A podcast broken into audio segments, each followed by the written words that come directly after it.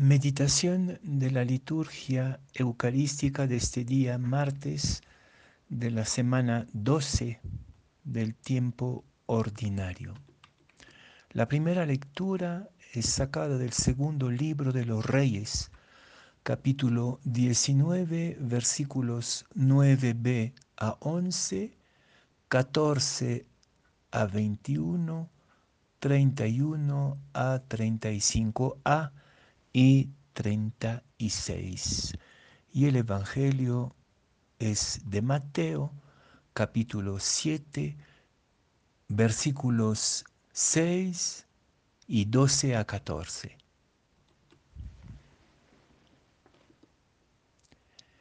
En aquel tiempo dijo Jesús a sus discípulos, no den lo santo a los perros, ni les echen sus perlas a los cerdos, las pisotearán y luego se volverán para destrozarlos.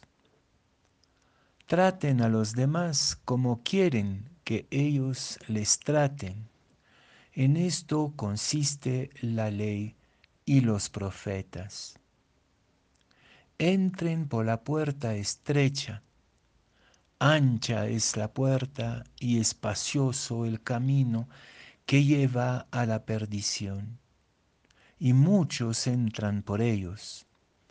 Qué estrecha es la puerta y qué angosto el camino que lleva a la vida, y pocos dan con ellos.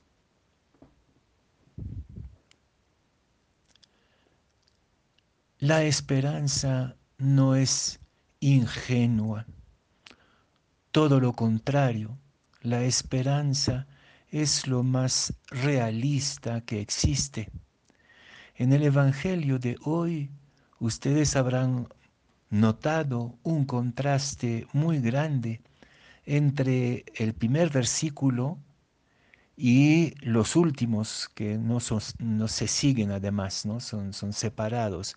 Pero en la primera parte del Evangelio, Jesús nos presenta un escenario tremendamente crudo de perros y de cerdos, lo peor de todo.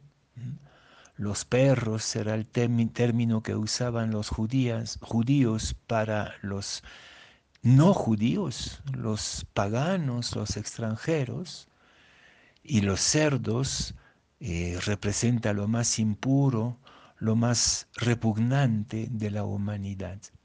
Y Jesús nos confronta con esta realidad del mundo que la vemos y la tocamos a diario muy de cerca en nuestra sociedad, hasta en nuestra iglesia.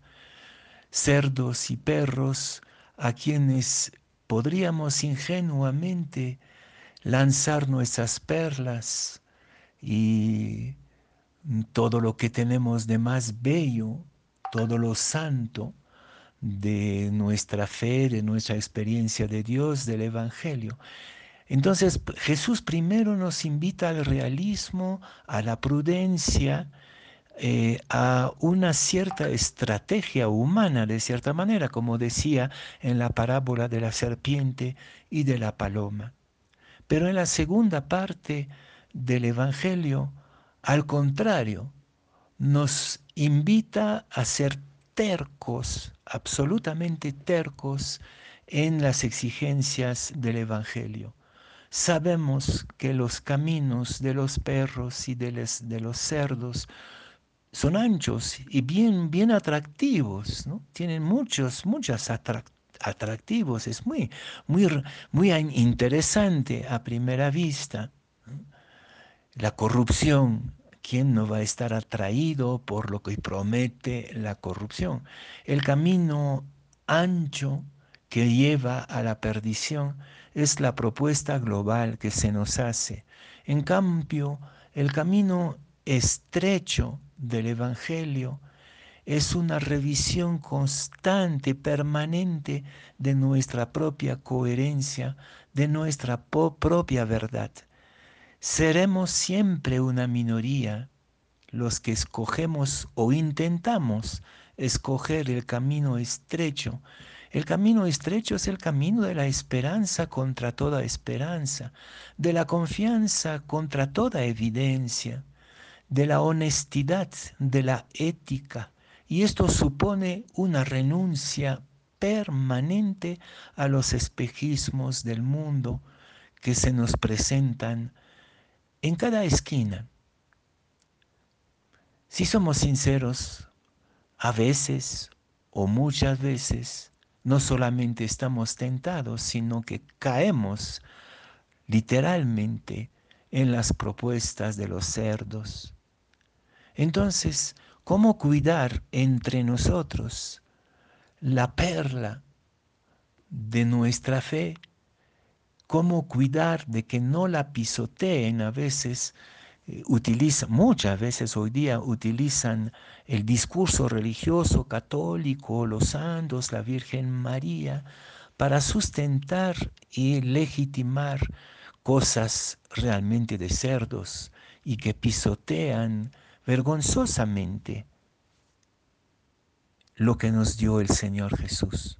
Entonces cuidemos en nuestras, comunidad, nuestras comunidades esta perla, esto santo, se habla del secreto del rey. Hay que cuidar cada uno por nuestra cuenta, pero también en comunidad este secreto del rey que se nos ha librado, que nos ha eh, encargado.